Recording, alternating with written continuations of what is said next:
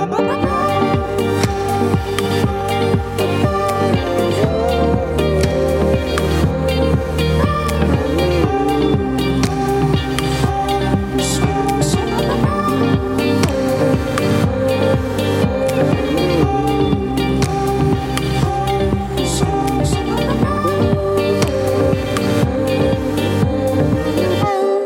Vous écoutez la Méridienne sur Radio Phoenix. Je suis ravie d'être avec vous pour la première de la semaine. Merci pour votre écoute. On est lundi et donc c'est le jour de la chronique sport d'Enzo. Et aujourd'hui, c'est une analyse de l'actualité sportive de ces derniers jours. Mais on retrouvera notre chroniqueur en seconde partie d'émission, puisqu'avant cela, on va discuter de la montée de l'extrême droite en France et à Caen également, et de comment lutter contre le fascisme. Et donc pour, pour ça, on reçoit Judy de Sud et Martine de la CGT, membres de l'intersyndicale Visa. Visa, c'est pour Vigilance et Initiative syndicale antifasciste. Bonjour Jutikel, bonjour, bonjour, Martine. Bonjour. Pour commencer, est-ce que vous pourriez un peu nous présenter euh, Visa? Oui, alors Visa, euh, ça vient en fait d'un ancien euh, réseau qui s'appelait Ralfron dans les années 90 qui euh, luttaient, euh, voilà, c'était des citoyens, des citoyennes, des, militants, des syndicalistes, etc., qui se regroupaient pour militer contre la montée du Front National. Euh, Visa, en fait, ça vient de la commission syndicalisme de Visa, qui a perdu, de Ralfron, pardon, qui a perduré en fait à Ralfron. Euh, et qui euh, s'est autonomisé notamment euh, lorsque le FN a essayé d'implanter des syndicats FN, notamment dans la police et dans les transports. voilà, l'association s'est créée à ce moment-là et l'association en fait éditait une revue qui s'appelait information syndicale antifasciste euh, et euh, voilà qui regroupe euh, maintenant plus de 150 syndicats, des, unions locales, des, unions départementales, des fédérations et des unions interprofessionnelles comme nous solidaires, on est adhérent au niveau national interprofessionnel à Visa, c'est le cas de la FSU. Voilà, et donc je parle de syndicats, mais il y en a plein. il y a il y a euh, beaucoup de syndicats CGT, euh, euh, FSU, Fédération syndicale unitaire, Sud, dont je fais partie, mais aussi des fédérations ou des, des, syndicats de la CFDT, de Force ouvrière également. Voilà. Et donc, tu l'as dit, euh, Visa, c'est assez euh, ancien à l'échelle nationale, mais euh, dans le Calvados, ça date de quand? Dans le Calvados, ça date d'il y a deux ans, en fait. depuis quelques temps, il y a des, des, comités en fait, locaux de, de, de l'association Visa qui se créent. Le premier, ça a été dans le 13, alors je me souviens plus, c'est le Bouche du Rhône, ou c'est ça, les Bouches du Rhône. Euh, voilà, qui a été monté par euh, des syndicalistes euh, qui, voulaient prendre à bras le corps la question de la montée de l'extrême droite. plusieurs ont continué à se créer, notamment dans les mairies comme Perpignan, Béziers, etc. et autour de ça. Donc un Visa 34, un Visa 66 qui se sont créés. Et là, en fait, il y a de plus en plus de visas locaux qui se créent, voilà, une déclinaison, et ce, qui, ce, qui, fait qu'il y a une réinterrogation du fonctionnement de visas en interne, etc. Euh, et du coup, les visas locaux, euh, le, visa local euh, Calvados, c'est à peu près le seul en Normandie. Par contre, en Bretagne, il y a quasiment un visa dans tous les départements. voilà. Et tout à l'heure, tu as parlé donc d'une revue. Et Visa, c'est aussi justement une brochure dont, enfin, c'est une brochure sur les actions d'extrême droite. Et la dernière, elle est d'ailleurs sortie en septembre. Est-ce que l'un d'entre vous peut nous présenter la brochure? Alors, je peux, continuer sur la brochure, oui. Euh, donc, en fait, euh, Visa édite euh, le, travail un peu pour lequel Visa est connu, c'est l'édition de, livres, de brochures, etc. Ceux qui nous ont fait pas mal connaître, c'était ceux sur ce qui se passe dans les mairies gérées par le Front National, voilà, qui ont été rédigés notamment par des syndicalistes de employés de ces mairies-là. Euh, et euh, récemment, on a sorti euh, une première brochure s'armer contre l'extrême droite. Donc, c'était le tome 1 sur le programme en 2022 du Front National et un peu de reconquête aussi. Et là, on a sorti un an après, justement, le bilan un an de, députés, des 88 députés en fait fascistes à, l'Assemblée nationale. Qu'est-ce qu'ils ont voté quelles, ont été leurs stratégies, etc. Donc, en effet, on, on a sorti ça on a sorti ça euh, ouais, pendant les vacances en septembre, quoi. Et du coup, bah, en fait, L'idée, c'était juste de dire euh, bon, euh, on n'a jamais eu un groupe euh, comme ça de députés à, l'Assemblée nationale. Qu'est-ce qu'ils qu'est-ce qu'ils ont fait en fait? Est-ce que leur programme social il, transparaît dans leur vote? Ce qu'on a ce qu'on a observé, c'est que pas vraiment. En fait, ils ont voté contre l'augmentation du SMIC, par exemple, et, et aussi dans la séquence retraite, en fait, quelle a été leur stratégie? Où en fait on voit qu'ils ont plutôt essayé de noyer le poisson, de pas trop apparaître, etc. Et voilà, c'est une brochure sur toute cette année euh, qu'on vient de vivre euh, et, euh, et, leur stratégie. Et Visa fait aussi de la formation auprès de syndicats, auprès d'entreprises, comment ça se passe? C'est ça. En fait, notre, notre principale activité, on va dire, à Visa, c'est de réaliser des formations interprofessionnelles euh, des syndicalistes et des syndiqués en fait qui veulent se former à la question de l'extrême droite. Le l'aspect principal, en fait, c'est est-ce que le vote d'extrême droite peut être euh, décrit comme un vote euh, social quoi? Est-ce que l'extrême droite, c'est le vote, euh, c'est le, le, parti des salariés? Justement, on s'applique à démontrer que non, pas du tout. Euh, en fait, leur programme social, euh, c'est des, des, des, tournures de phrases, etc. Mais de fait, ils attaquent le droit syndical, ils attaquent les libertés syndicales, ils attaquent le droit des salariés, la représentation, etc. dans les entreprises. Et, euh, et, en fait, euh, bah, par exemple, sur la question de, de, de la retraite, beaucoup ont pensé qu'ils étaient pour euh, la retraite à 60 ans, mais c'est beaucoup plus compliqué que ça. En fait, par, exemple, en fait, sur la question de la retraite, ils sont euh, pour laisser partir les gens à 60 ans, mais qui peuvent se la payer, quoi. Donc, c'est-à-dire que euh, euh, on peut pas partir à la retraite à 60 ans si on n'a pas commencé à, à, travailler avant 20 ans, ce qui est, assez, rare en fait actuellement et, euh, et en disant et c'est écrit dans leur programme à la fin que euh, si euh, si il y a un problème de, de, de, financement les Français accepteront voilà de, de, travailler plus longtemps donc bon voilà c'est pas le parti c'est pas le parti des salariés c'est pas le parti de la retraite à 60 ans etc et ça c'est ce qu'on c'est ce qu'on s'applique en fait à, à expliquer aux syndicalistes et aux salariés oui, l'idée finalement, c'est de répondre à cette espèce d'argument qui dit euh, l'extrême droite n'a jamais été au pouvoir, on ne sait pas trop euh, ce qu'elle ferait.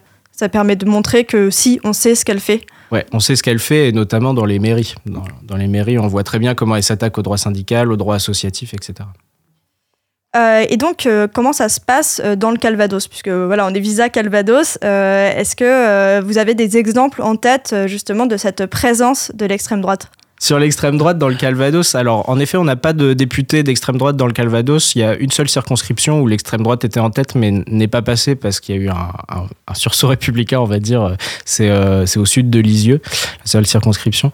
Euh, mais euh, par contre, bah, par exemple, il y a hum, Pascal Dutch qui a été élu à Ouistreham sur la liste de Romain Bay, qui est membre de Reconquête et qui a, par exemple, mardi dernier invité Reconquête euh, et notamment un des vice-présidents, Guillaume Pelletier, à une galette des rois. Donc euh, il y a eu une riposte, riposte voilà, antifasciste qui a été un, comité d'accueil voilà, qui a été mis en place pour, pour, pour accueillir les, les, convives racistes et fascistes. Mais du coup, sur, sur la veille, nous, on veille plutôt à ce que sur des listes syndicales dans les entreprises, etc., il n'y ait pas euh, des députés, euh, enfin pas des députés, des militants d'extrême droite euh, qui, qui, voilà, qui, qui, jouent la confusion et qui, qui, qui, puissent se faire élire avec un mandat syndical, justement parce que le syndicalisme a, rien à recevoir et l'extrême droite n'a rien à apporter au syndicalisme.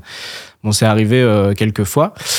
Euh, et euh, c'est en fait un des, un des axes de visa euh, au niveau national de, depuis sa création aussi, en fait. le, parce que quand les, les, les, quand les syndicats Front National ont été interdits, parce qu'ils ont été interdits en fait en 96, euh, ils ont commencé à se diriger euh, plutôt vers des syndicats qui existaient déjà, mais qui seraient voilà, potentiellement intéressés pour avoir des militants et, et qui ne feraient pas le travail de, de veille justement que fait Visa nous on alerte euh, sur, euh, on alerte les syndicats en fait qui présentent des, des listes avec des militants d'extrême droite. Et euh, à Caen, ça donne quoi la présence en termes de climat de l'extrême droite? Puisqu'on peut retrouver dans la ville des stickers anti-immigration, ou encore récemment, il y a eu des croix celtiques à l'université. Oui, alors bah, à l'université, c'est un petit peu leur, leur, leur lieu de, d'essayer de, vivre un petit peu, c'est vrai. Il y a eu des croix celtiques plusieurs fois. Là, récemment, il y en a eu, je sais plus combien, c'était il y a deux semaines, je crois. on est allé faire un, collage visa, justement, à l'université.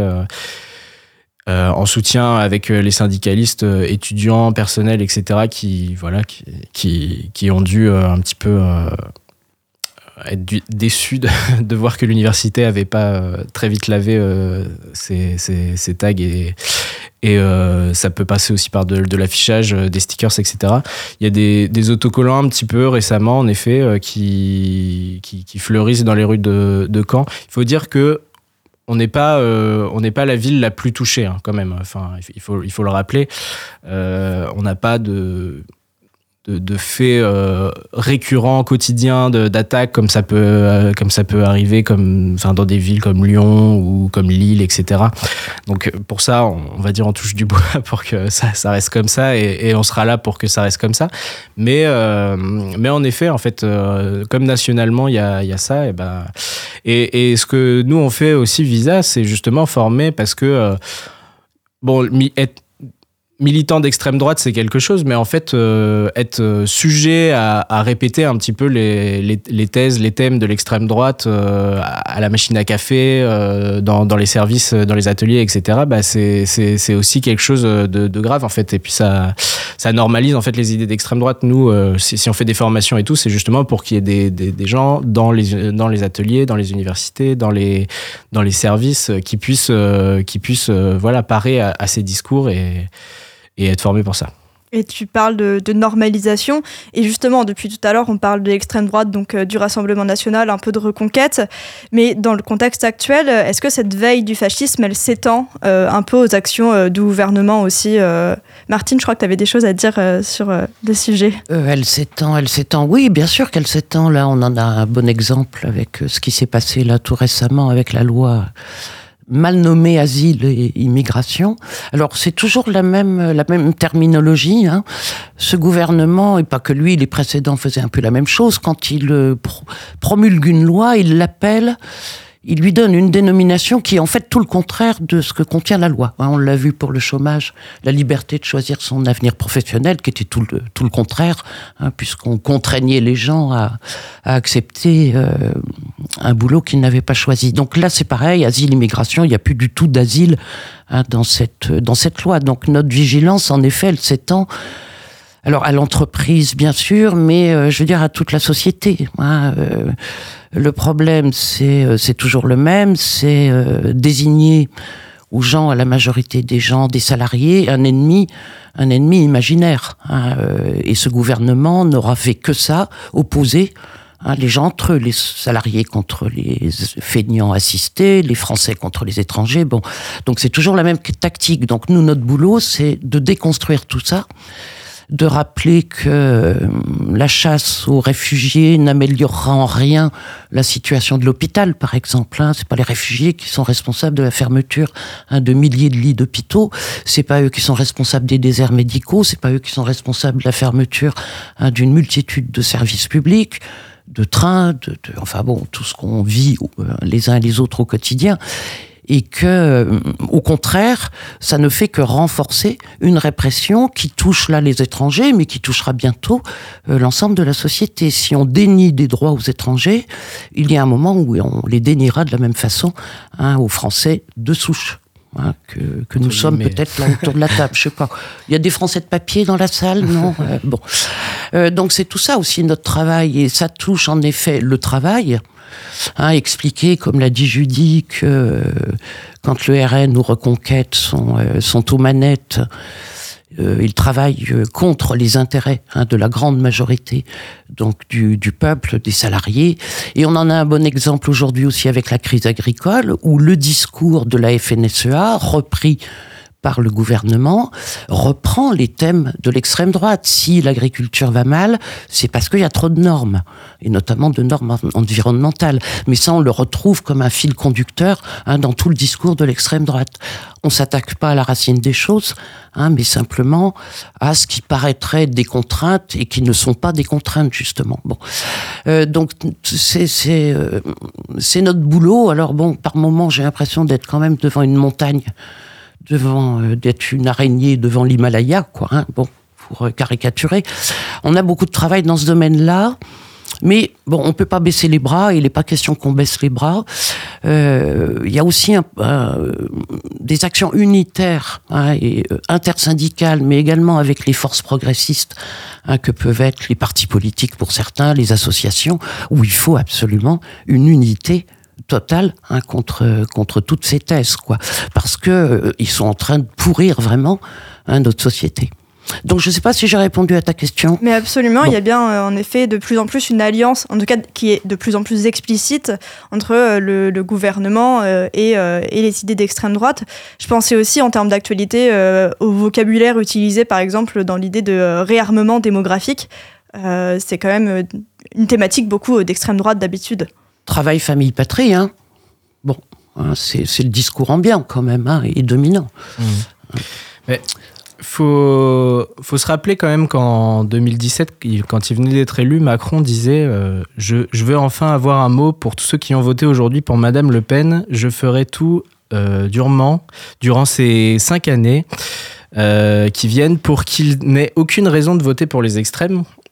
Ça, c'était en 2017. En 2022, il y a 3 millions d'électeurs en plus euh, pour le Rassemblement national et 88 députés. Encore une fois, il disait euh, ce vote m'oblige. Je sais que beaucoup ont voté pour moi euh, contre, pour faire barrage à l'extrême droite, etc. Mais la stratégie de Macron, elle n'a pas changé en fait.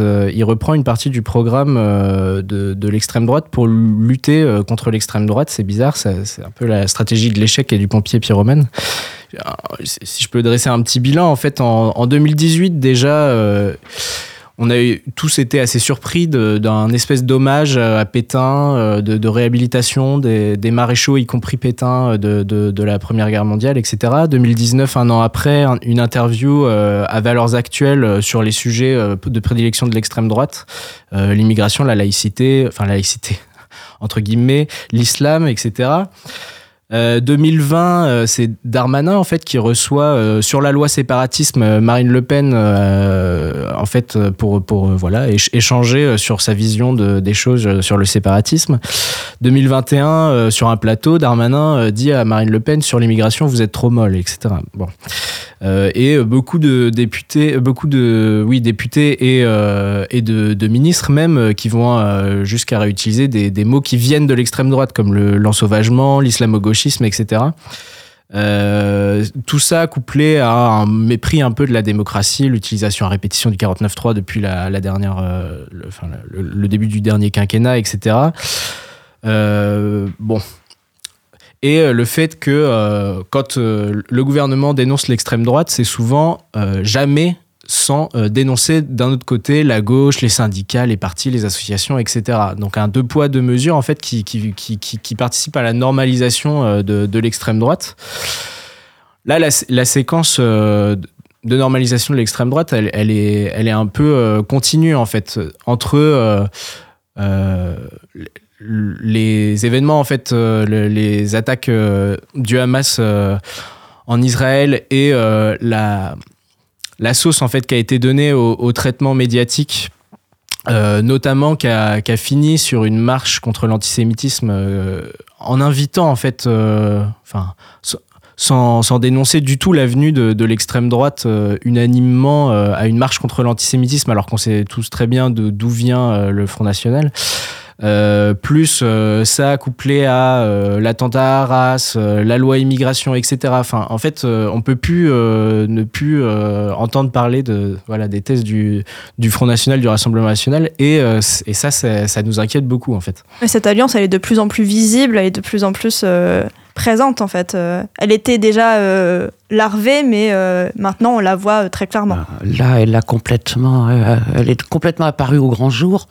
Hein, avec tout le processus de, construction de la loi asile-immigration, hein, puisque elle a d'abord été rejetée, alors par l'Assemblée, pas pour les mêmes raisons, hein, mais bon, peu importe, elle a été rejetée, et on rebidouille une négociation avec la commission mixte paritaire euh, dont, qui est composée majoritairement d'élus de, droite. Euh, marcheurs et droite, c'est à peu près la même chose. Bon.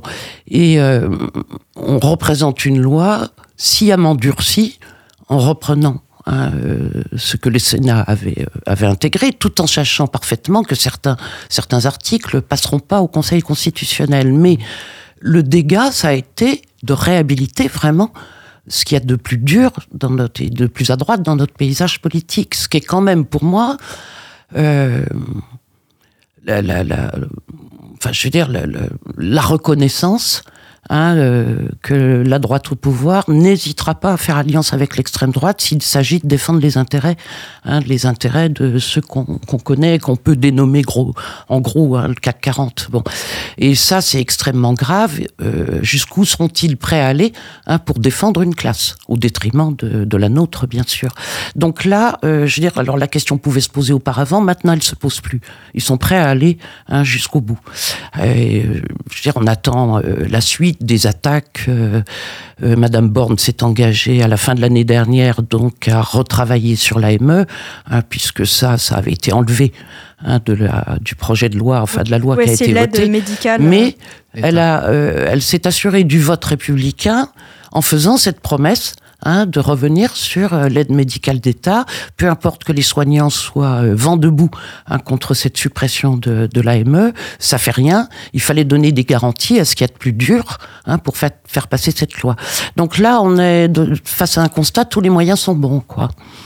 Et euh, alors c'est extrêmement dangereux parce que quand c'est un gouvernement qui valide ça, c'est vraiment un, un blanc-seing hein, à toute l'opinion d'extrême droite. Et moi, je parle pas des extrêmes, hein, je parle bien de l'extrême droite. Je considère pas qu'on est dans les extrêmes. hein, on est plutôt raisonnable, en fait. Bon. Donc, c'est vraiment, euh, on a donné euh, le point euh, à Le Pen Zemmour. D'ailleurs, et Madame Le Pen s'y est pas trompée, puisqu'elle a bien déclaré que c'était euh, une victoire, une victoire idéologique, ce qui est vrai. C'est vraiment une victoire idéologique qu'on a donnée à l'extrême droite. Or, on n'était pas obligé de faire ça. Le gouvernement aurait pu très bien décider de retirer sa loi. Il y Donc un, un bon. paysage politique inquiétant. Mm. Merci beaucoup euh, Judicaël et Martine euh, et merci à Visa plus globalement d'être intervenus aujourd'hui. On peut vous retrouver donc euh, sur le site internet de l'intersyndicale Visa. Donc c'est visa-isa.org. Vous y retrouverez donc euh, toutes les informations pour soutenir Visa, toutes les luttes que, qui sont ou tout- toutes les actions qui sont dénoncées par Visa. Et vous pouvez aussi euh, y commander vos brochures si vous êtes intéressé.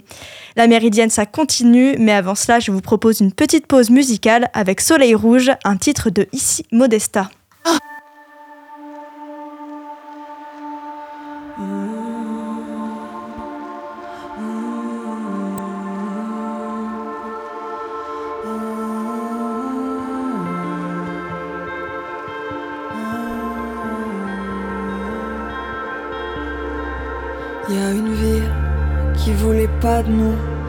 Failli tomber dans un trou, frôler la mort d'une vie normale. Faudra des cordes, faudra des arcs.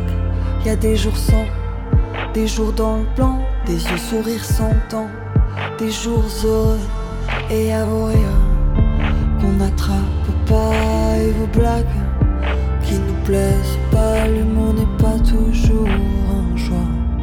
L'amour n'est pas toujours un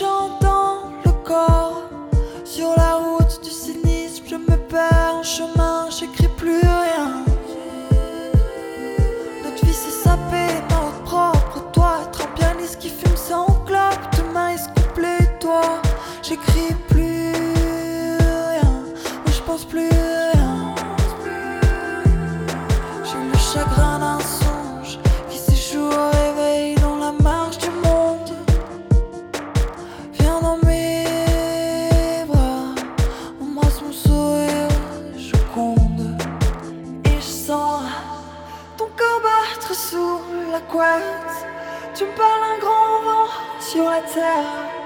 Moi j'ai les yeux dans tes rêves.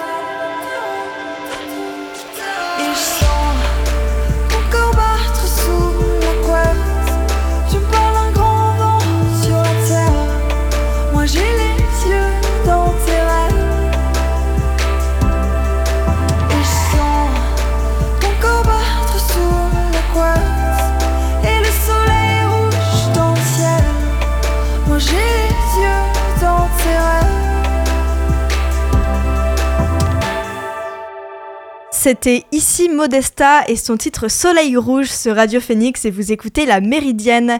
Et tout de suite, place à Enzo pour un topo sur l'actualité sportive. Bonjour Enzo. Salut Johan.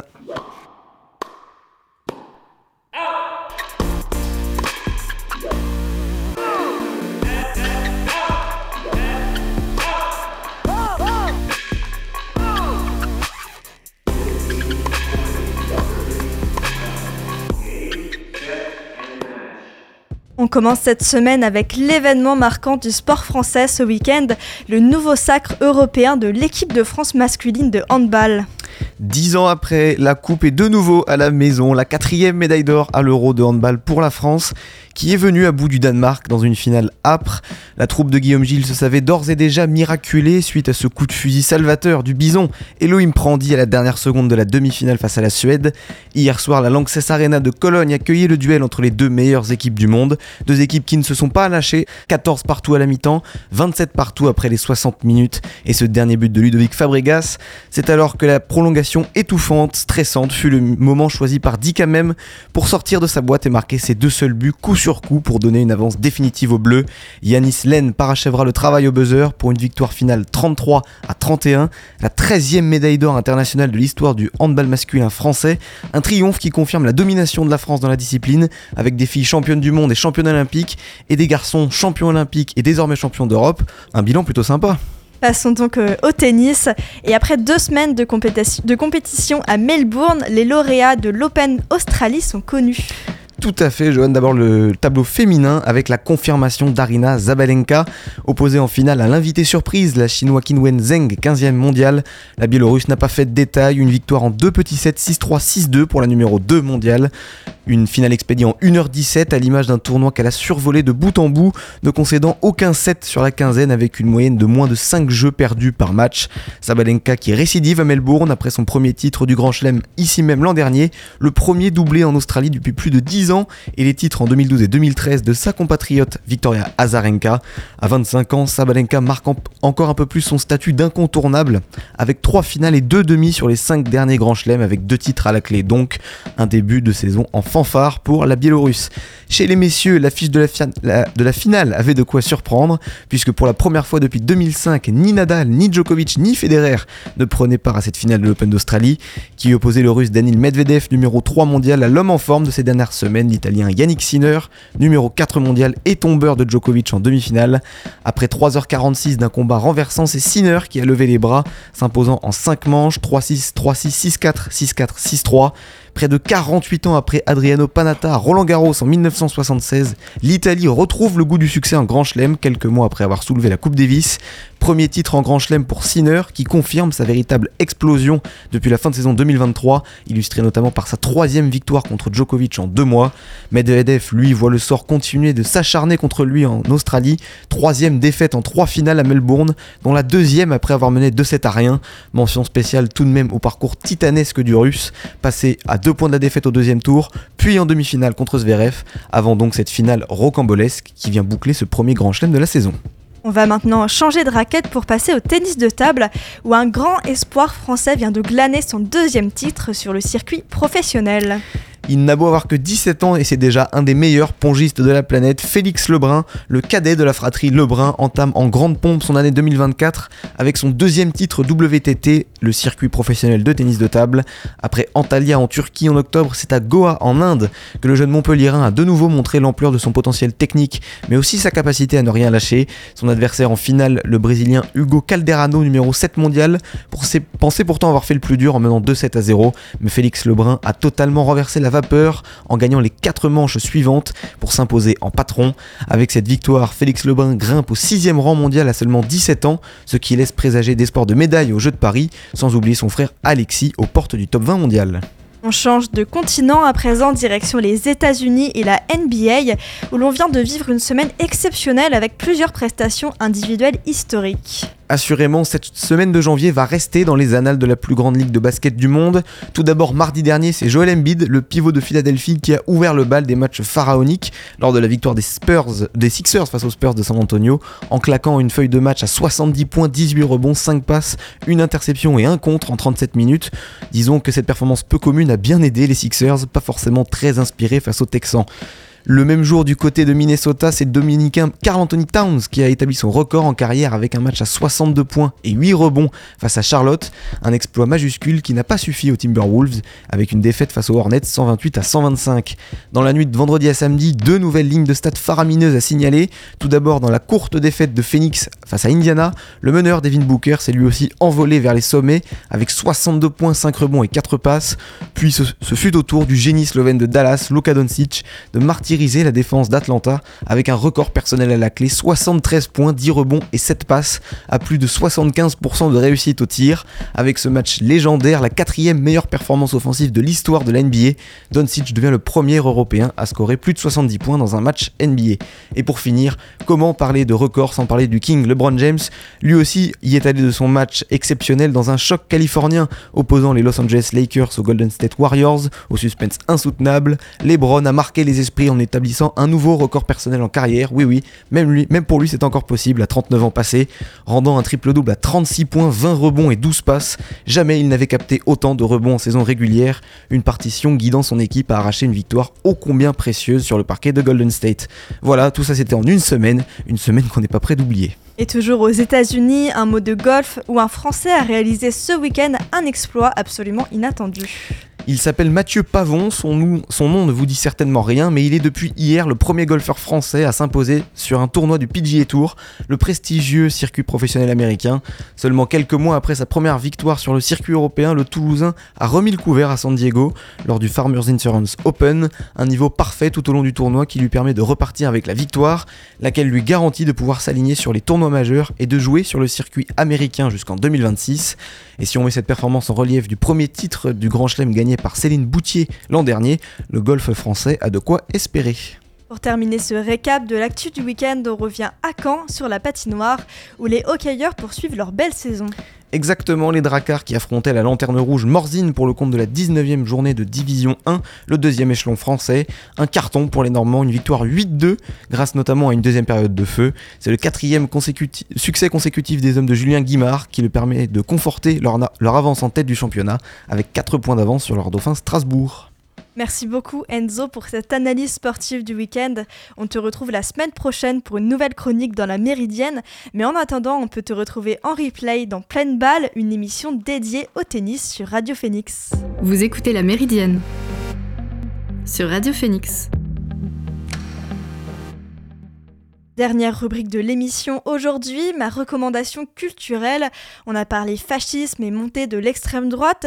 Je ne peux que vous conseiller l'indémodable roman La Vague de, Todd Strasser, un roman paru en 1981 qui retrace une expérience réalisée quelques années avant dans un lycée, donc un lycée de Californie, et c'était par le professeur Ron Jones. Ce dernier ayant fondé donc un faux mouvement fasciste dans une classe, c'était dans le cadre d'un cours sur le totalitarisme étant de garder en tête l'éventualité d'un régime fasciste. La méridienne s'est terminée pour aujourd'hui. Merci encore à Judicael et Martine de Visa d'être intervenus dans l'émission. Merci à Enzo pour ses chroniques sport hebdomadaires. Merci à Lucas à la technique. Et nous, on se revoit demain pour une nouvelle méridienne. En attendant, vous pouvez retrouver Elvire pour l'actualité culturelle dans la belle antenne. Rendez-vous à 18h sur Radio Phoenix.